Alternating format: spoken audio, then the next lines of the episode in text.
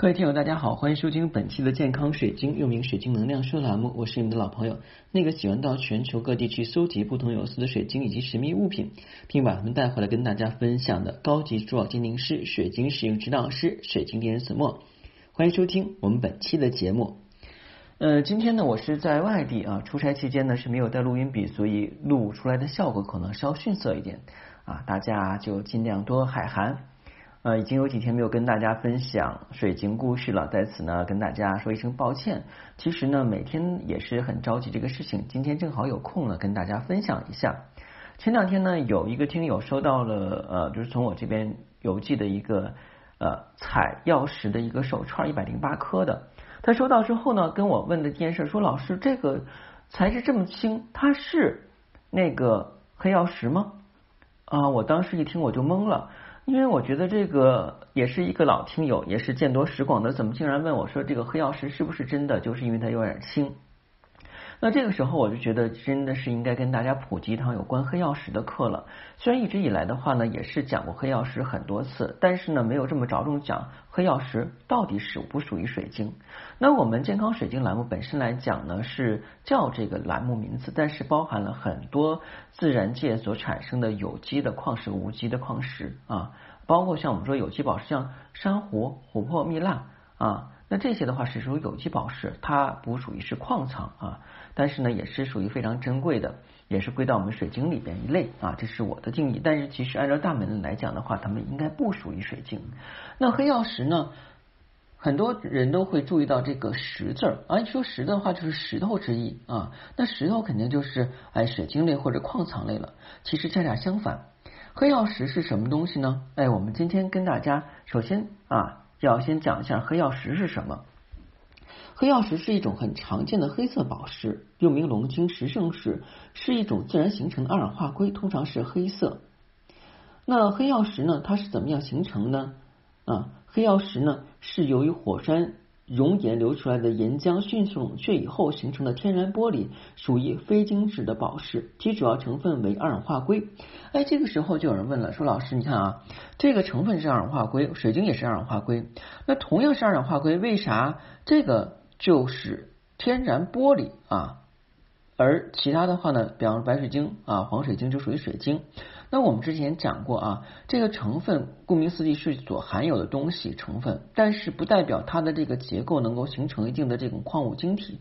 那我们都知道碳元素，钻石是碳元，钻石是世界上最坚硬的物质。那我们的煤炭也是碳元素，只是它们的碳分子结构排列不一样，元素是一样的。其实呢，从玻璃上还有这个水晶上来讲的话，是由于它们产本身是二氧化硅没有问题。就是这个二氧化硅元素，但是它们的排列组成是不一样的，所以在这一点的话，跟大家讲清楚啊，黑曜石是玻璃，不属于水晶。说玻璃的话呢，它硬度顾名思义就比啊水晶的话要低啊，它的硬度是五。那它叫什么呀？它叫天然玻璃。它在形成过程中是由于熔岩流外围的这个温度迅速下降，冷却。速度比较快，使得含有二化硅的岩浆呢凝结成块。那我们都看过一些影视剧哈，这个岩浆是红乎乎的，就像那个热的铁水一样啊，就滚下来了。周围一片的话呢，就是啊一片狼藉，全部都被那个就是熔浆所包裹，然后的话呢给融化掉了。但是由于这个迅速冷却之后呢，它就形成了黑色一块一块块状的。那这个里边呢，其实就是我们讲的这个黑曜石。黑曜石通常是属于熔岩外流围，或者说是火山脚下这个近海边出现的。正因它形成独特的过程，所以呢，黑曜石晶体内也含有百分之一到百分之二的水分啊，所以水分是比较少的。那像我们说的这个鬼岩红眼的黑曜石的话呢，是占百分之零点三，属于稀有品种。还有这个蓝黑曜石啊，也是属于啊占水呃就是占总。比例的这个百分之零点五也是属于稀有品种，所以我们在市面上见到黑曜石主要以黑色为主。那当然还有什么银曜石啊、金曜石、血压黑曜石，这也是黑曜石的一种啊。那我们接下来讲的话呢，其实在早二十年前吧，那个时候的话呢，黑曜石就已经开始被很多人所炒作。那个时候黑曜石真的是价值连城，甚至一块儿的东西的话，很小的一块儿的话，都卖到上千块钱。嗯，就因为这个原因的话，有很多人去拿这个黑石、黑玛瑙、扁石啊来仿造成黑曜石，因为大家都觉得黑曜石是实质的，所以如果这个黑曜石是玻璃的话呢，大家不会认的。那至此呢，很多人把黑玛瑙啊当黑曜石来卖。哎，把一些黑石啊当黑曜石来卖，因为大家摸的话都是石质材质的，而且久而久之的话，大家认为啊黑曜石就是石头的，就是很重。其实不是这样的，真正的黑曜石其实天然玻璃，但是天然玻璃的话呢，还有一种可能就是说我们人造做出来这种天然玻璃的也有。但一般来讲的话呢，黑曜石跟天然玻璃呃跟那个人造的玻璃还是不一样的，它的断口比较锋利啊锋利。第二的话呢，就是你能摸到以后的话，能感觉到一种的能量啊往身上去传。如果是敏感体质的人，如果你说的话，我五大三粗的，对啥都敏感，针刺着我手上都不知道疼那种，那咱就另另当别论了啊。那在这里边，我还想讲一下这个黑玛瑙啊。刚才讲过，有黑玛瑙的话去冒充黑曜石。黑曜石呃黑黑玛瑙其实是什么呀？它是属于一种玉髓啊。我们都知道有人白玉髓啊，什么光玉髓，它是属于玉髓类啊。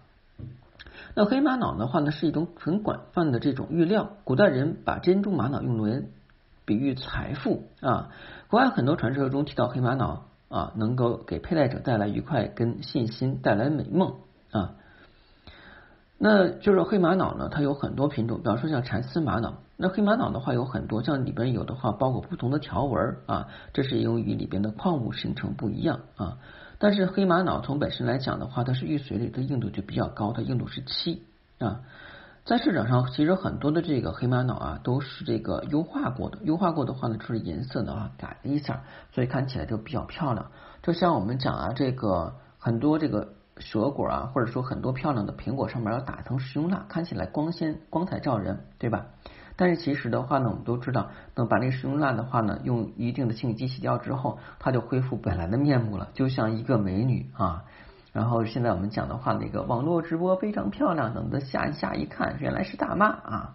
当然没有那么恐怖，只不过的话呢，就是本身一些材质的话，为了保证它。的一种颜值性，所以的话呢，采取了优化的方法。但黑曜石一般不会采用这种方法。而现在的话，黑曜石就属于是比较廉价的。为什么？我们讲了一窝蜂啊，市场炒作就是这样的。开始一窝蜂啊，这个东西很贵呀，很好呀，讲天花乱坠。当你深入人心以后，大家就开始认可去买的时候，慢慢呢，这种新鲜感就会褪色啊。所以现在黑曜石我们一般来讲在市场上见的假货少。为什么？因为没有。